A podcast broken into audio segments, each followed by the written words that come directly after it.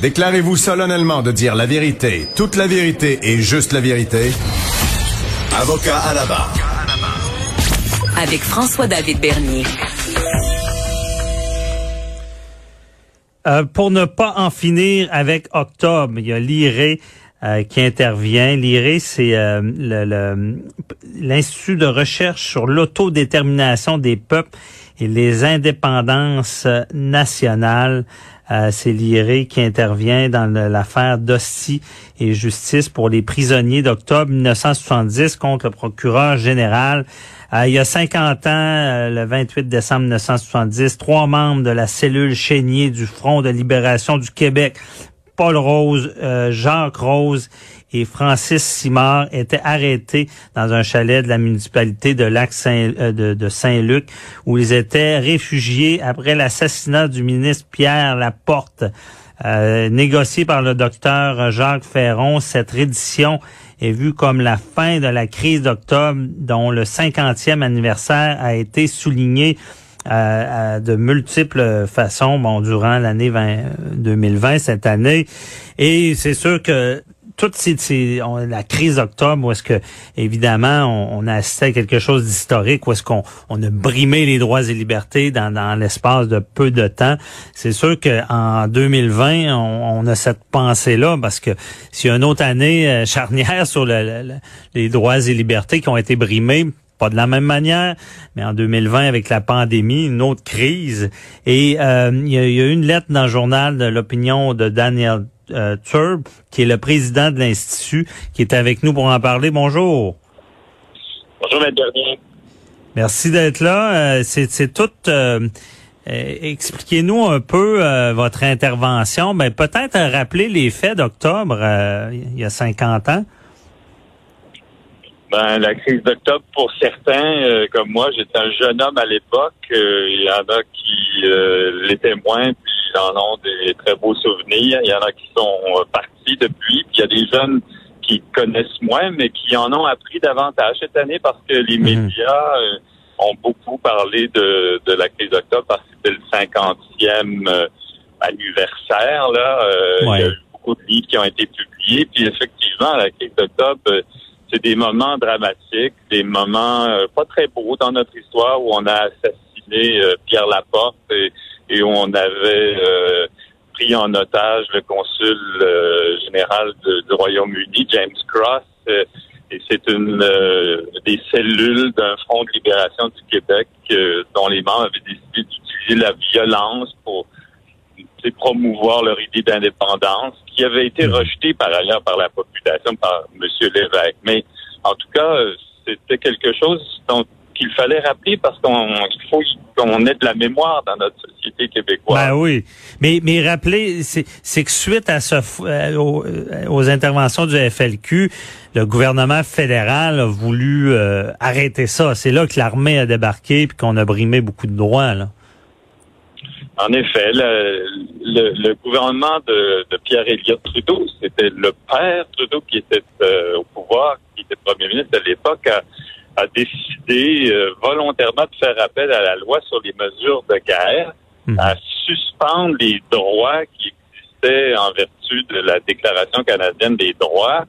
Et euh, on a emprisonné arbitrairement des centaines de Québécois, des gens très connus à l'époque, euh, dont on se souvient encore, Pauline Julien, euh, Gaston Miron, des poètes, des gens du milieu littéraire qui n'avaient rien à voir avec le FLQ puis la violence. Ah, leurs droits ont été violés. C'était vraiment des, des arrestations. Il y avait un couvre-feu, puis euh, on, suspectait quelqu'un sans trop de motifs, puis on l'arrêtait. Là. Tout à fait. Puis euh, aussi, il y a beaucoup de gens qui ont été arrêtés pour la seule raison qu'ils militaient pour l'indépendance du Québec, qu'ils étaient membres du Parti québécois, et on n'a vraiment pas fait la différence entre des gens qui militaient démocratiquement pour une option politique et des gens qui euh, faisaient la promotion de la violence, comme les gens du FLQ. Et c'est pour ça d'ailleurs qu'on est intervenu, l'Institut de recherche, là, cette, euh, cette, année, et on veut intervenir dans une cause de ce courageux euh, poète là, Gaëtan Dosti, qui, avec l'appui de cette association Justice pour les prisonniers d'octobre 1970, a, déposé une, une, demande là devant la Cour supérieure du Québec pour faire déclarer inconstitutionnels tous les gestes qui ont été posés pendant la crise d'octobre. OK. Et ça, c'est récent, là, cette demande-là?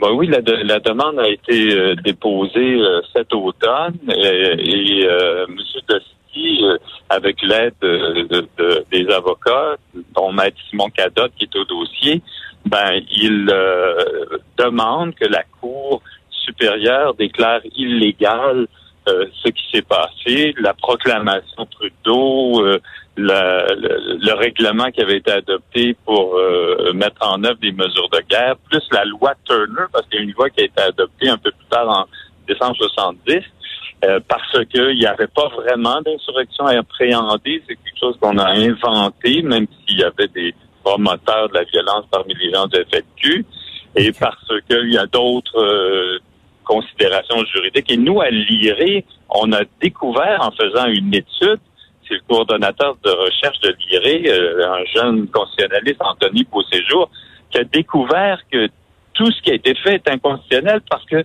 le, la proclamation a été adoptée juste en anglais. Et, ça, déjà là, ça part mal. Et ça, ça rend illégal et inconstitutionnel tout ce qui a été fait parce que des jugements de la Cour suprême ont fait, euh, fait aussi euh, euh, on rendait inconstitutionnel toutes sortes de lois du Manitoba parce que euh, ils n'avaient pas été adoptés en, français. Alors donc, euh, il y a des mhm. arguments sérieux là qui nous amènent à considérer, nous, à l'Institut, que tout ce qui a été fait est inconstitutionnel et, donc que les victimes devraient obtenir réparation pour des gestes qui ont été posés qui n'étaient même pas légaux. Je comprends. Euh, ben, je comprends. Oui, oui, effectivement, il y aura ce débat-là déjà en partant si la forme était euh, légale et si ça invalide vraiment tout ce qui était fait, parce que des fois, on peut considérer ça. C'est grave quand même, mais ça peut être clérical pour un juge euh, que c'était pas en français. Mais je comprends cet aspect-là. Aussi l'aspect, mais je, veux mieux comprendre parce que ces victimes-là, depuis tout ce temps-là, n'ont jamais été indemnisées. Et là, cette reconnaissance de la Cour supérieure euh, c'est ça, c'est qu'est-ce que ça va donner qu'on reconnaisse que c'était euh, invalide. Là? Ça ouvre la porte à des dommages-intérêts? Ben, l'action actuelle en, est une qui vise surtout à déclarer inconstitutionnels illégaux les gestes. C'est sûr que la conséquence d'une déclaration d'inconstitutionnalité euh, pourrait donner ouverture à des demandes de réparation de la part de, de M. Dosti et de des autres euh, personnes qui sont victimes, qui ont été victimes euh, de, ces euh, violations. vous savez, c'est sérieux. Hein? Il y a eu des violations, selon nous, qui résulteraient, par exemple, de mauvais traitements qui ont été subis par des personnes dans, dans le pénitencier ou appartenaient. Il y a eu même, vous savez, des choses jusqu'à des simulations d'exécution de personnes de, qui étaient emprisonnées et qui, qui, est, qui sont des actes de torture en vertu du ah ouais, des simulations. droit international. Oui, on faisait semblant de tuer quelqu'un alors qu'il n'y avait pas de balle dans la dans, dans le fusil ou que euh, il y a, il y a, des, c'est documenté. Dans notre étude de l'IRE, on documente certains cas. Il y a des personnes qui ont accepté de nous parler, des, des, des personnes qui vivent encore et qui ont, démontré qu'il y avait eu des violations. C'est sérieux, ça ne peut pas s'oublier. C'est pour ça que j'ai écrit cet article pour ne pas en finir avec ça, pour pas que on oublie, puis qu'on oublie qu'il y a eu des violations, puis qu'on en parle juste dans 10 ans quand on célébrera le 60e anniversaire de, cette crise. Ah non, certainement. Je pensais pas que c'était allé aussi loin euh, de simuler qu'on tue quelqu'un peut, peut pas. Euh, j'imagine le choc post-traumatique que quelqu'un peut vivre après. Euh, et euh, mais et, et là, c'est quand ça va être. Est-ce qu'on a une idée de quand ça, va procéder ce dossier-là? Ben, le procureur général du Canada a comparu. nous, on a et l'avocat de, la, de M. Dostier de la Justice pour Octobre a, présenté ses propositions de gestion de l'instance. Et, mais nous, on est intervenus. Hein, récemment, on a fait une, un acte d'intervention, puis le procureur général du Canada s'oppose. Il y a une ah opposition. Ils veulent pas qu'on soit parti à ce, procès. ils voudraient éviter que le l'IRE présente ses arguments de type constitutionnel, puis présente les, résultats de ses recherches.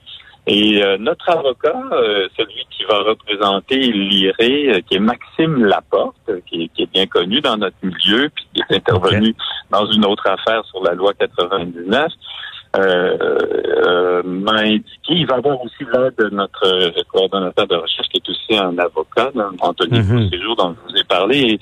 Euh, ce que je comprends, c'est que le procureur général veut, qu'on puisse plaider cette question de l'intervention et de notre de leur opposition en début du mois de février. Donc les choses sont parties, puis ça va suivre son cours. Ça et nous, on est bien confiant qu'on a des bons arguments et qu'un juge devrait déclarer inconstitutionnel ce qui a été adopté comme mesure en, en 1970 avec toutes les conséquences négatives qu'il y a eu mhm. pour tant de personnes. Je comprends. Je comprends mal pourquoi le, le, le procureur général s'oppose à l'intervention, parce que c'est une intervention, c'est un support à, la cause. Mais à suivre, on va suivre ça avec attention. Euh, vous reviendrez nous en parler quand ça évoluera. Merci beaucoup euh, nous avoir, euh, Daniel Turp, de nous avoir éclairé dans ce dossier-là. Ben, je vous en prie, M. Dernier, puis bon, bonne fin d'année et une bonne nouvelle année à tous vos auditeurs et auditrices. Merci à vous aussi. Là. Bonne année. Bye bye. Au revoir. Restez là, euh, on parle à Richard Thibault de RTCOM, euh, gestion de crise euh, et gestion en, général. On regarde la gestion des voyages dans le sud du gouvernement et on revient aussi sur le député libéral Pierre Arcan qui est à la Barbade. À tout de suite.